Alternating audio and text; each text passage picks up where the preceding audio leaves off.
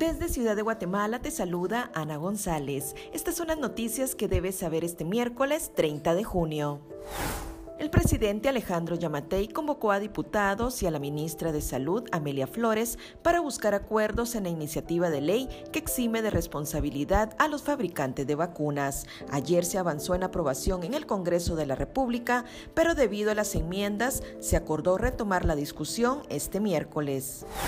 El ministro de Relaciones Exteriores, Pedro Brolo, viajó a Rusia sin conocer detalles del contrato de vacunas Sputnik. Su desconocimiento quedó en evidencia durante una citación con diputados, quienes le pidieron reintegrar los 52 mil quetzales que se gastó en boletos y los 50 mil quetzales en viáticos.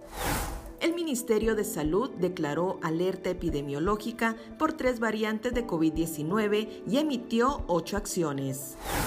Noticias internacionales, México se enfrenta a un repunte de casos de coronavirus.